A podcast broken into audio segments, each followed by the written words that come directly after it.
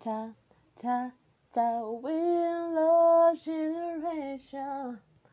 Dum, dum, dum, dum, yeah! Ah, que bom você voltou, está aqui para ouvir meu segundo episódio. Eu tô mega contente. Seja bem-vinda de novo. Eu sou a Tizzy e hoje eu vou contar uma das partes mais divertidas da minha vida, que é a minha história com a música, né? Como é que a música entrou na minha vida? Desde quando isso? Como assim? Né? Eu acredito que muitos fizeram essa pergunta quando eu falei, ó, oh, tô fazendo aula de canto, eu quero ser cantora, isso, isso, é isso. Eu acho que muita gente falou, ué, onde ela escondeu esse segredo? Porque é uma coisa que eu não falei para ninguém durante anos, eu fui falar ano retrasado. Foi ano retrasado, gente? É, eu tava com isso, 20 aninhos. Eu revelei, né? Eu gosto de música desde quando eu me entendo por gente, desde criança, né? Eu acredito muito que a música é uma manifestação cultural. Essa tudo bem, você vai falar, ah, mas esse é o significado da música. Sim, mas tem muita gente aí que acha que não é isso, né? As pessoas acham que música é o que o ouvido dela gosta. O que o outro escuta não é música, né? Isso aí é um outro debate que eu acho que eu nem vou trazer para cá para não me estender, porque eu, isso me revolta. tava até falando no meu Instagram esses dias. Que é chato, pô, você não pode se limitar ao que você gosta. A música, né, tem, tem vários entendimentos, né? Várias, várias coisas. Eu, por exemplo, eu sou eclética, eu gosto de tudo, né? Eu gosto de. É, eu costumo dividir. Tem músicas pra mente e músicas pra carne. Porque do mesmo jeito. Nossa, que pesado, né? Pra carne. Mas pra explicar melhor. Eu gosto sim de músicas para pensar, para refletir, músicas de poesia, sabe? De dessas coisas, que é a minha vibe, assim. Eu gostaria de trabalhar em cima disso. Mas eu também gosto de um sambinha, de um axé, de um funk, por que não? Né? Eu acho que é legal, é divertido, desestressa um pouco, extravasa. E é bom, gente. A gente não pode viver no extremo. Ah, eu sou roqueira, eu vou ouvir só rock. Para, gente. Isso aí é muito 2010, isso aí é muito 2011. Vamos, vamos evoluir, galera. Mas bom, já que eu fiz o meu discurso de libertação aqui para vocês, né? É, vamos à história, né? Vamos para um dos últimos fatos que eu descobri, que eu fiquei tipo. Eu achei mega fofo, talvez seja natural com todos os bebês, mas é bom saber que alguém estava fazendo isso por mim indiretamente, né? Em uma das minhas conversas com a minha progenitora biológica, minha mãe biológica, ela contou que quando estava grávida de mim, ela colocava um radinho de pilha em cima da barriga dela e eu começava a mexer. E acho que uma das músicas que tocava bastante na época, eu não cheguei a pesquisar né, se a música era dessa época, mas provavelmente é, né? Lá pro fim de 97 para 98, era uma da Roberta Miranda, que agora eu, eu esqueci geral, mas acho que era uma das mais famosas dela. E que eu mexi, eu acho engraçado. E hoje eu nem curto tanto Roberta Miranda, apesar de achar umas músicas dela assim, né, marcantes, mas se bem que agora eu não consigo lembrar de nada, né? Mas enfim. E desde pequenininha, né, eu tive contato com vários tipos de música. Por ser nordestina e vir de família nordestina, em todas as pontas não tem escapatória, a gente escuta muito forró e, e afins, né, coisas do gênero. E eu escuto forró desde que eu nasci, vamos dizer assim, né? E meu pai gosta muito de música brega. Então, tem um, algumas músicas do Brega que eu gosto bastante. E vai, vou levar pro resto da vida e sempre vou lembrar do meu pai por conta disso, né? Que ele tinha aquelas fitinhas, não é fita cassete, é umas pequenininhas, sabe? E eu lembro que toda vez que minha mãe saía, né? E eu ficava sozinha com ele, eu falava, pai, coloca a fita, coloca a fita. E a gente começava a ouvir as fitinhas e, nossa, cara, dá uma nostalgia lembrar disso, né? Porque era muito bom. Se tinha o meu pai no forró, né? Meu pai e minha mãe. Tinha minha prima Fabi. Se ela estiver me ouvindo, oi, tô falando de você aqui. Ela é roqueira desde que eu me entendo por gente. Eu nasci, ela já era roqueira, né? E ela morava perto de mim na época. Ela escutava algumas coisas aqui em casa. E foi a sementinha que ela plantou, né? Demorou um pouquinho pra, pra nascer, mas quando saiu foi com tudo, né? Inclusive, a gente foi no show do Nightwish juntas, ano retrasado, se eu não me engano. E foi super legal. A gente ia de novo esse ano, mas a pandemia acabou com a nossa diversão. Poxa vida, mas ano que vem vai ter, se Deus quiser. Ai, quero. Quero muito ir, gente. Também tinha os meus primos, né, que eram adolescentes quando eu era criança. E eles ouviam rap, né? Então eu também cresci ouvindo Racionais, Facção Central, talvez rolasse um sabotagem no meio e outras pessoas do gênero. E eu achava muito legal, né? Sem falar do, do rap americano depois, né? Que eu fui descobrindo 50 Cent, é, Jahu. É Jahu que fala, gente. Perdão se eu estiver falando errado, né? Eminem também. E eu acho legal, né? Pessoas, essas músicas que contam histórias, a, a realidade, essas, essas histórias de realidade, né, da vida real, eu acho muito interessante. O rap é legal por conta disso. O funk eu não sei exatamente de onde veio a origem, eu acho que é mais regional, assim, de onde eu moro. Eu moro no Perialto, né, eu sempre me refiro às quebradas do Gabriel Jesus, né, e eu acho que é muito daqui, né o pessoal escuta bastante, então foi inevitável não ouvir funk, né? E também tem uma porrada de gêneros dentro do pop, né, que eu descobri. Só que eu descobri sozinha, né? Eu era uma criança criada na frente da televisão e eu assistia muito, muito desenho, desde que eu acordava, né, antes de ir para a escola até depois que eu chegava. E aí um dia, aparentemente, eu tava meio entediada, não queria ver nenhum dos meus desenhos e comecei a mudar os canais. Isso já era mais de sete horas, porque eu lembro o horário do Top TVZ. Eu acho que é o mesmo horário ainda. É sim, sim. Que até uns anos atrás aí eu peguei para ver, eram os mesmos horários. E era por volta, né, de sete, sete e pouco, né. E eu vi uma música tocando, aquilo me parou. Eu falei, opa, deixa eu ver isso aqui. E aí eu comecei a assistir um clipe atrás do outro. Eu lembro ainda da. Não é vinheta, mas o design do programa, né? Da, dos tops da música lá. Era como se fosse bolinha de sinuca, sabe? Os números da, das músicas, assim. E aquilo também ficava. Me ajudou a aprender, né? Aquela, aquela coisa colorida, né? Música e, e clipes e, e os números e. Ah, sei lá, cara.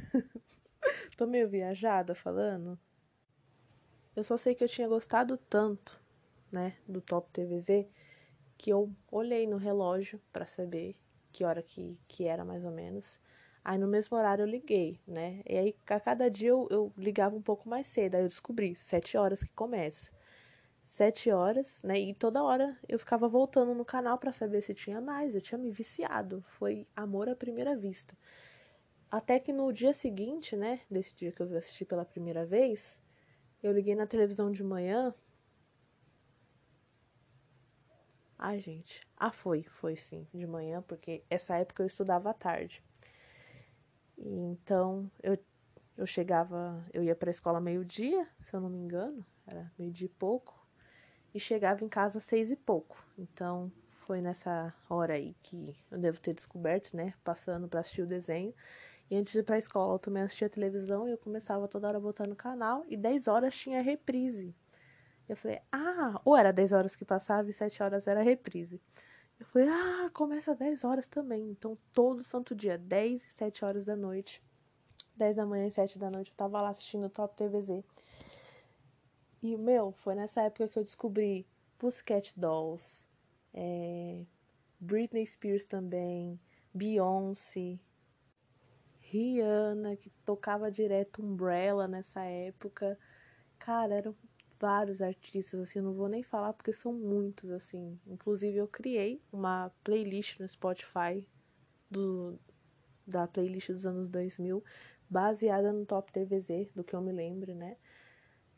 Bob Sinclair também, meu, com a música que eu comecei aqui, o podcast Heal Generation né? Também tipo, oh, rock this party and rock in this party, everybody dance now. Nossa, e assim, para mim é muito, muito marcante, né? Nessa época eu comecei a gostar de música, assim, mesmo. De querer assistir programas de música, né? E aí um dia eu também anos depois, que acho que foi na MTV já que tinha, né? Programas de música, também assistia. É... Ai, qual o nome do programa? Acesso MTV com a Titi Miller e a Mary Moon. Todo dia eu chegava da escola, e já era 2010, se eu não me engano, eu assistia, né? E aí nessa época tinha já outra geração de artistas, tipo, tinha Selena Gomes, Demi Lovato, né? Esse pessoal da Disney também. É... Ah, tem outros artistas também bem marcantes dessa época, só que eu não vou lembrar agora, né? Sem falar que também tinha Rihanna e Beyoncé e, Britney no meio. E, e a Kesha, né, com TikTok. TikTok on the clock to the party and not no. É, louco. E aí, juntamente com isso, né, que a música não tava só ali na frente da televisão, a música tava dentro de mim. Eu lembro que quando eu tinha uns quatro anos, eu tava andando de ônibus com a minha mãe e eu comecei a cantarolar uma música sozinha. E aí, alguns dias depois, eu ficava cantarolando. Eu falei, ai meu Deus, e se um dia eu esqueci essa música, eu vou anotar. Anotei, né? Com um pouquinho que eu sabia escrever. Talvez eu não tivesse quatro, vai. Talvez eu tivesse uns cinco anos. E eu comecei a anotar, né? E eu falei, ah, mas tudo errado, né? Eu lembro que um dia também eu peguei um caderno que tinha o um hino nacional e tentei cantar, assim, sem ao menos ter ouvido o hino, de fato. Eu era meio uma criança meio doida. mas depois eu fui, quando eu fui aprendendo a escrever, eu comecei a rabiscar letras aleatórias, né? Criança prodígio, né? Olha só. só que não. E aí eu tentava escrever músicas assim muito por cima. Aí eu também pegava, né, os poemas e poesias do livro de escola e começava a cantar aquelas músicas, até que eu me dei conta de que a música precisa rimar, não era só palavras aleatórias. Não necessariamente, né? Aí a gente descobre que tem várias formas de fazer música, tanto instrumental quanto né, cantado, né? Só que basicamente a música tem que rimar, né? E aí eu comecei a fazer minhas primeiras rimas lá, com 7, 8 anos, umas coisas bem bobas. E aí eu comecei a escrever minhas primeiras músicas bem infantis. E eu me imaginava no máximo como uma cantora infantil, como uma apresentadora infantil, até porque eu era muito apegada à minha infância. Eu tive minha fase assim de querer ser adulta, mas isso foi até os 5 anos. Depois disso, eu me apeguei muito à minha infância e não queria que ela fosse embora de jeito nenhum, porque eu gostava de ser criança, eu gostava de brincar, eu gostava dessa coisa de não ter que se preocupar em crescer e se arrumar e arranjar namorados. Mentira, eu queria assim nessa época, vai. Mas abafa o caso, menina, não fala isso não. E aí, quando eu tinha 11, 12 anos, eu comecei a escrever de fato músicas melhores, porém músicas muito bobinhas, muito românticas, né? Aquela coisa e, e fazer paródias, entre aspas, né? Porque eu não tinha muito essa noção de inventar músicas, eu inventava letras que eu cantava ritmos aleatórios e eu pegava como base música existente, né? Então ficava tipo meio que um plágio, né? mas não tinha noção disso. Outra coisa muito marcante para mim no mundo da música, né? Porque eu amo música velha. Música dos anos 80 para mim é tudo de bom. Nossa, me chama pra ir numa festa de anos 80 que eu vou aceitar na hora, porque eu amo música dos anos 80. E eu devia ter por volta de uns 10 anos, 11 anos também. Ah, não, não, não, menos que isso. Eu devia ter uns 8, 9 anos. Meu tio Alguém já falou naquele DVD dos noventa e tantos clipes de flashback? Pois é, se você já ouviu falar, você tá. Você deve ter um gosto parecido com o meu, ou ter as mesmas vivências ali que eu, né? De, de alguém que goste, né? De alguém que curte, não sei. Mas basicamente tinha esse DVD, meu tio tinha, e ele falou: Nossa, um cara montou esse DVD aqui pra mim, que não sei o que, só as músicas antigas e tal, emprestou para minha mãe. Na época eu não dei muita bola, mas uma música ou outra eu achava legal, até que minha mãe assistiu meio que pulando, né, porque era muito, muito clipe, né? E aí, tipo, depois que minha mãe devolveu o DVD, eu comecei a ficar com aquilo na cabeça. Eu falei, nossa, mas aquelas músicas eram tão legais. E aí passou acho que uns meses e eu falei, tio, você empresta aquele DVD pra mim? Ele, tá bom, empresto. Comecei a ouvir. Nisso, nossa, comecei a, a ouvir com mais calma também, pulando várias, né? Tipo, uma que tinha um começo legal, eu deixava, uma que começava mais lenta ou chata. Eu pulei tanta música boa, gente.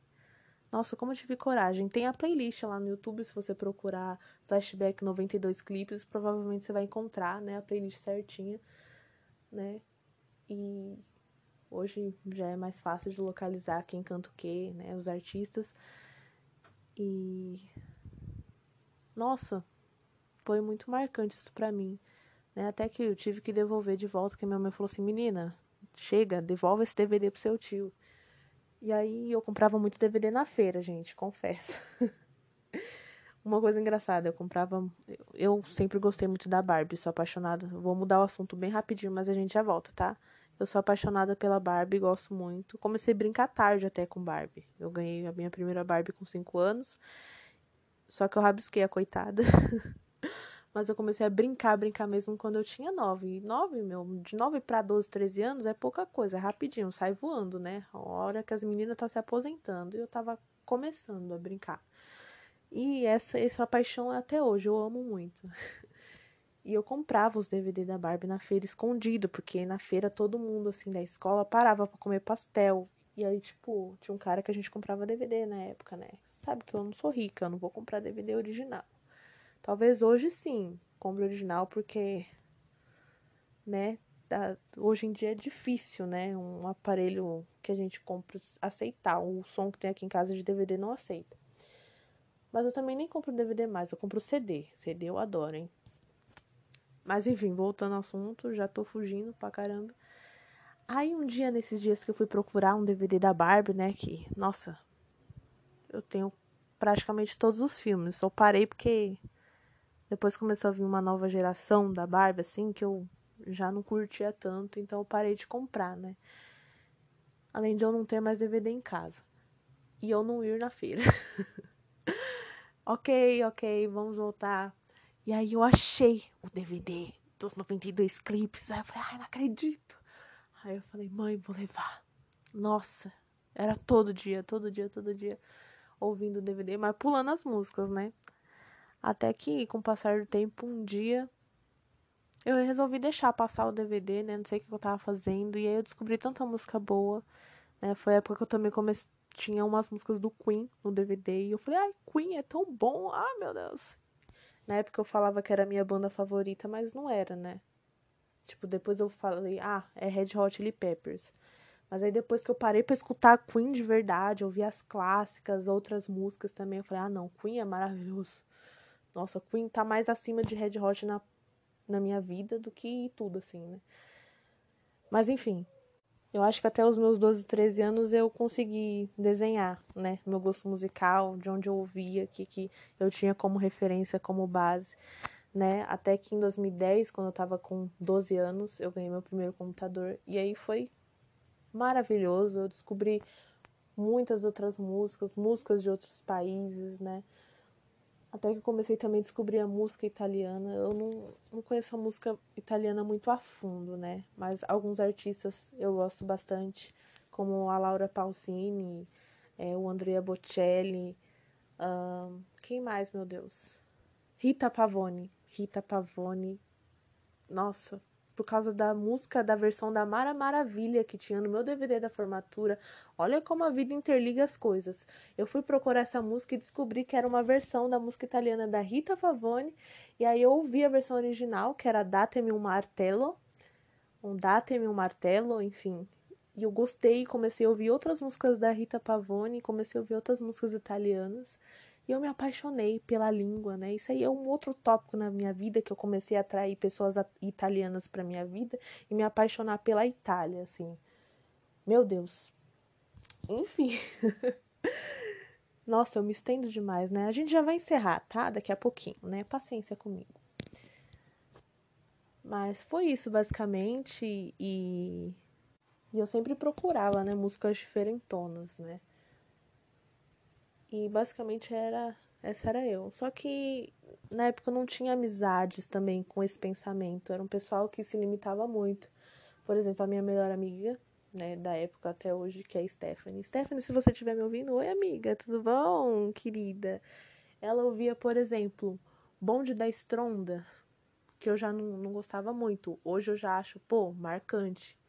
É um, uma, uma época de ouro, 2010, né? Bonde da Estronda, XXT. Cara, adolescência total, pré-adolescência total. Com certeza daqui a 15 anos eu falei, filhos, olha a música da época de mamãe. né? Nossa química. Tinha outros, outras músicas também, né? Tinha os pagodes românticos, assim, também. E, e essa coisa que eu não era, não gostava muito, né? Eu sempre gostei das músicas que eu via lá no Top TVZ e, o que eu descobria por fora, assim. Né? Nesse, nesses anos aí. Agora vamos para a parte que interessa que que é um, um divisor de água, é uma série de divisor de águas, né? Foi um processo gradativo, né? Em 2015, quando estava no segundo ano do ensino médio, isso mais para o começo do ano, eu fui no shopping com uma certa pessoa que eu não vou mencionar, aquele otário. E Eita, polêmico. Tô brincando, não vou falar de da pessoa não. Mas eu tava no shopping com essa pessoa e a mãe dessa pessoa, e essa pessoa foi ver alguma coisa, tava com a mãe dessa pessoa, e eu não tinha muita afinidade com a mãe dessa pessoa, então tava meio panguando, né? E aí a gente tava perto da CIA, indo no shopping aqui perto de casa, né? Eu não sei se Gente, desculpa, eu não sei se tem alguma coisa que antecede esse fato de mim sobre na música, mas eu vou pular direto pro que interessa, né? Que foi o que tá me levando à minha vida de hoje, né?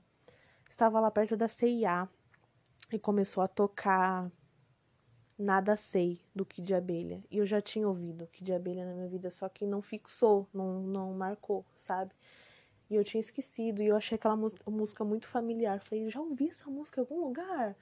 Aí eu falei, ah, vamos na loja ali? Vamos na CIA? Vamos, vamos. Entrei na CIA, fingi que tava olhando as roupas, mas eu queria ouvir a música, né?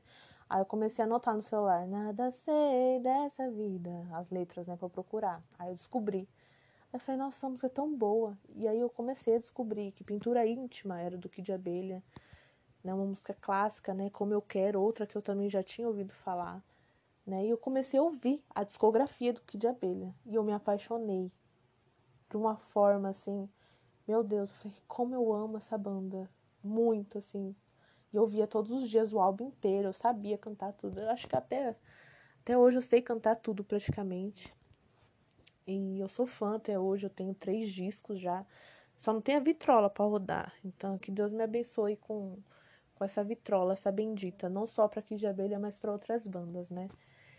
E eu me apaixonei muito, muito, muito, assim pela banda. E eu lembro que eu ver essa, ter essa visão da Paula Toller como é, a vocalista mulher, né, a única da banda, eu achei interessante. Eu comecei a me imaginar, tipo, nossa, ia ser legal se eu tivesse uma banda, né? Eu de vocal principal como menina e meninos, mas eu era tímida. Como é que eu poderia pensar num negócio desse, né? É muito grande para mim. E aí eu lembro que eu cheguei a comentar com uma ex-amiga da época, outra otária também, gente. Desculpa minhas opiniões, mas eu sou sincera. E eu cheguei a falar, nossa, ia ser muito legal se eu tivesse uma banda, eu queria ter uma banda. E ela falou, ah, isso até eu queria ter. Ah, estúpida. Ai, que menina horrorosa, gente. Nossa, que alma vazia, né?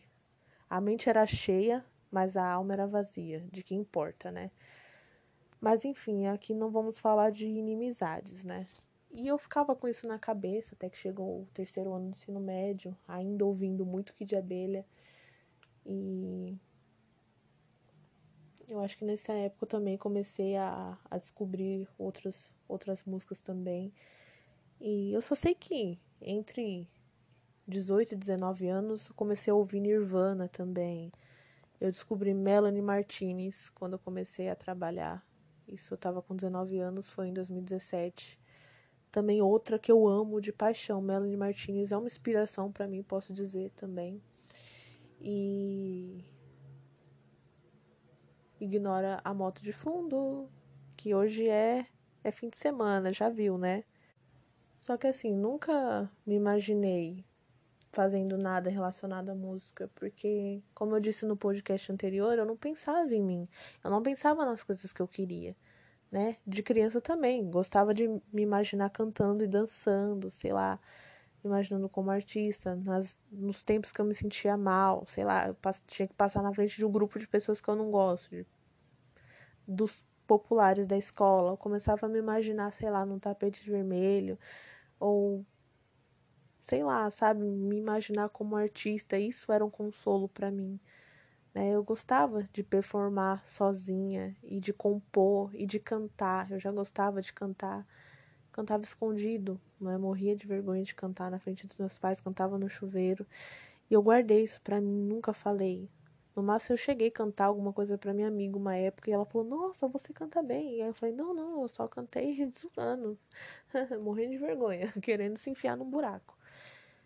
Mas.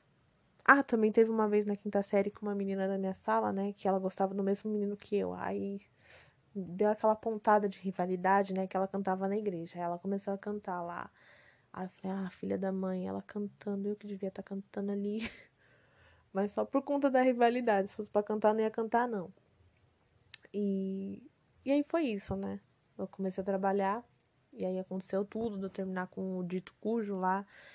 E aí, tipo, como já tinha, já tinha passado por várias decepções, eu falei, não quero mais, não quero, né? Eu tava me preparando para casar. Eu comecei a trabalhar para casar, né? E aí, tipo, acabou que não rolou, né? A pessoa se arrependeu depois, eu falei, não, vaza, vaza, fia, vaza. E aí eu comecei a pensar, né? Isso também foi uma época que eu comecei a compor pra caramba, assim. Eu lembro que uma das minhas primeiras músicas, inclusive, eu acho que até ano que vem o single dessa música vai ao ar aí, gente, né? Uma das primeiras músicas que eu que eu escrevi, que eu trabalhava no restaurante, restaurante da tia Michelle, né, a mãe da Stephanie. Trabalhei com a mãe da minha melhor amiga e a minha melhor amiga junto, olha só. E eu lembro que trabalhava uma mulher lá que não sei o que, que ela me falou. Alguma coisa relacionada a tato, né? Tato seria o dinheiro, né? E aí eu falei, nossa, que legal essa maneira de, de chamar o dinheiro de tato, né? O tato. E aí eu achei legal essa frase dela. E aí ela tava falando, né, sobre, nossa, o dinheiro nem chega, né? Não dá nem para sentir o tato e, e já vai embora. Aí eu já escrevi, tem gente que não vê o dinheiro chegar. Né? Tem gente que o tato mal toca o papel, enfim. Aí eu fui escrevendo esse negócio, né? lá rapidinho. Na comanda eu escondia tudo nos bolsos, né? Gente, tanta comanda de música que tinha dentro da minha bolsa. E aí, para não esquecer, eu corria pro banheiro e gravava o áudio, né? E muitas músicas nasceram a partir daí, né? Foi uma época inspiradora para mim quando eu comecei a trabalhar. E pô, músicas legais nasceram dessa, nessa época aí, né? Era uma época inspiradora para mim. Então, no ano seguinte, né, que eu tinha 20 aninhos, eu comecei a pensar melhor, né? Tipo, poxa, eu componho, eu gosto de cantar. E agora? Tipo, por que, que eu não faço uma aula de canto? Será que aí eu poderia me descobrir, eu poderia aprender, eu poderia fazer aperfeiçoar o que eu faço? Né? Seria um bom começo. E eu fiquei com aquilo na cabeça e eu já tinha trabalha, trabalho, então falei, meu, se eu quiser eu posso pagar uma aula de música, né? Eu não preciso pedir para os meus pais, não vai ser um fardo para eles. Na época eu não fazia faculdade. Eu prestei, né, vestibular para audiovisual, acabei não fazendo, para estética também, naquelas, né? Eu sempre tive muito essa dúvida. Outra coisa também, as pessoas perguntam: "O que, que você vai fazer da vida? Que faculdade você vai fazer?" E, cara, toda hora eu falava uma coisa, eu não sabia, de verdade, eu tava muito confusa. E, tipo, meu, até nutricionista eu já quis ser, cursar cinema, né, que foi o audiovisual, e eu gostava muito do ramo, né, já disse isso pra vocês. E eu não tinha aquela coisa que falava, é isso, vai fazer isso. Então eu fui me arriscando. Na época eu também tava me envolvendo com um cara, né, eu tava namorando. E aí eu falei pra ele, ele, ah, tá, né? Mas assim, ele não mostrava aquele, aquela admiração, aquele apoio de estar tá ali e perguntar sabe? Eu tive duas, minhas duas primeiras apresentações públicas, ele não tava. A primeira porque ele tava trabalhando, a segunda porque ele simplesmente pff, não se importou, né? Nem de nem de perguntar como foi. Então eu falei, opa, outra coisa também que eu comecei a botar no papel. Eu falei, como é que eu vou levar pra vida? Tipo, como é que uma pessoa que não, não me apoia, que não tá presente, né? Outro, outra questão também, né? Só que eu não vou também trazer isso pra cá, porque é desnecessário, não vou me estender com isso. E aí eu fui procurar na internet escolas de música na região. Vou fazer o merchan aqui. até que eu encontrei a Alemande, que eu faço aula até hoje, lá em Santana. E eu falei, oh, legal essa escola. Tinha a imagem dos recitais. E eu falei, caramba, eles pega firme, né? Pô, não é só uma aula de canto jogada ao vento, eles realmente estão ali, né, trabalhando nos alunos, performance, eu preciso disso. E aí eu mandei mensagem para eles, mandei e-mail, né? E eles responderam, eu falei, eita, eita, aí, tipo, ai, tem aula experimental, não sei o que, não sei o que. Aí eu falei, eita, eu tenho história lá no Instagram até hoje do dia que eu tava lá na recepção esperando o horário. E minha primeira professora foi a Pro Luísa Colha. Eu também não sei se ela vai ouvir esse podcast. Eu tenho até vergonha de falar, pro, eu te falo, eu falei de você no meu áudio. Pô, 30 minutos pra lá esperar chegar a vez dela. Mas, enfim, eu cheguei lá e ela foi super legal comigo. Assim como todo mundo lá é super legal, super receptivo, mas eu tava assim, nervosa, ansiosa, com muita vergonha. Falei, ai meu Deus, porque ali eu tava correndo atrás das minhas coisas sozinha. Eu não tinha mãe, pai, irmão companheiro, amigo para ir comigo, eu tava ali sozinha, com a cara e a coragem. E a, a primeira música que eu cantei, assim, na escola, pra ela, pra ela ver a minha voz, foi Me Deixa Falar, do Kid de Abelha. Né, que eu falei, ah, vou cantar Kid de Abelha, né? Kid de Abelha faz parte da minha vida, me fez começar, por que não? Também porque eu era fã, né? Sou fã. E aí foi isso, né? Eu fiz aula por tempos e tal e tal. E no ano seguinte, no caso ano passado, começo do ano passado. Não, vamos por partes. Final desse mesmo ano que eu comecei a aula, eu coloquei lá no grupo do Facebook que eu queria começar uma banda. Audacioso? Super audacioso. Porque eu sou tímida, né? Eu não tinha experiência, mas eu falei, pô, é aquela coisa, dando murro na porta e com a cara e a coragem. E aí, no ano seguinte, né? No caso, 2019, que eu estava quase com 20 anos, 21 anos, perdão, perdão. Eu entrei para minha primeira banda, que eu vou falar só nos, no próximo áudio, né, que é uma história isolada, vou contar a história só dessa banda, que era de anos 80, flashback. A princípio eu tava procurando uma banda de rock e afins, né, mas tinha essa também que uma ou outra também encaixa, né, nesse contexto. E nessa banda eu comecei a conhecer o disco music, né? E também acabei conhecendo um grupo de dança lá. Como é que fala, gente? Flash House, sabe? Dos passinhos anos 80. E conheci esse estilo de música. E eu me apaixonei mais ainda pelos anos 80. Nossa, e pelas danças e pela época, assim. E o pessoal era tudo mais velho, eu era mais nova, né? Eu tava. Eu entrei depois de da antiga vocalista ter saído, que ela era sobrinha do baterista, ela era mais nova que eu, inclusive, né? Ela era um neném dali e outro neném ia entrar, né? Eu fiquei nessa banda por uns meses, eu entrei, acho que era fevereiro, gente. Não tô lembrada, acho que era fevereiro e ela acabou oficial, arroba real oficial, não sei porque eu tô falando isso de anunciar, ó, não tá dando mais em dezembro. Mas eu acho que outubro a gente fez o nosso último show e acabou. Engraçado que gente, o nosso primeiro show foi com esse esse pessoal que dançava, né, os passinhos e o último foi com eles. Então foi isso. E apesar de ter sido legal, ganhei muita experiência, conheci uma porrada de músicas novas, tanto dos anos 80, tanto do dos passinhos lá do Flash House, não sei se esse é o gênero, e outras músicas que uma certa pessoa que me levou para a banda me apresentou, né? Mas além disso, eu saí muito machucada por umas coisas que aconteceram, que como eu falei, eu vou falar no, outro podcast para não me estender aqui.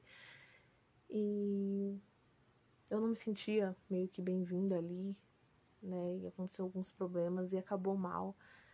E aquilo acabou comigo, me destruiu de uma forma que eu achei que não fosse curar, sabe? E até que chegamos esse ano. Esse ano, quis tentar de novo. Foi quando eu conheci um dos meus amigos hoje.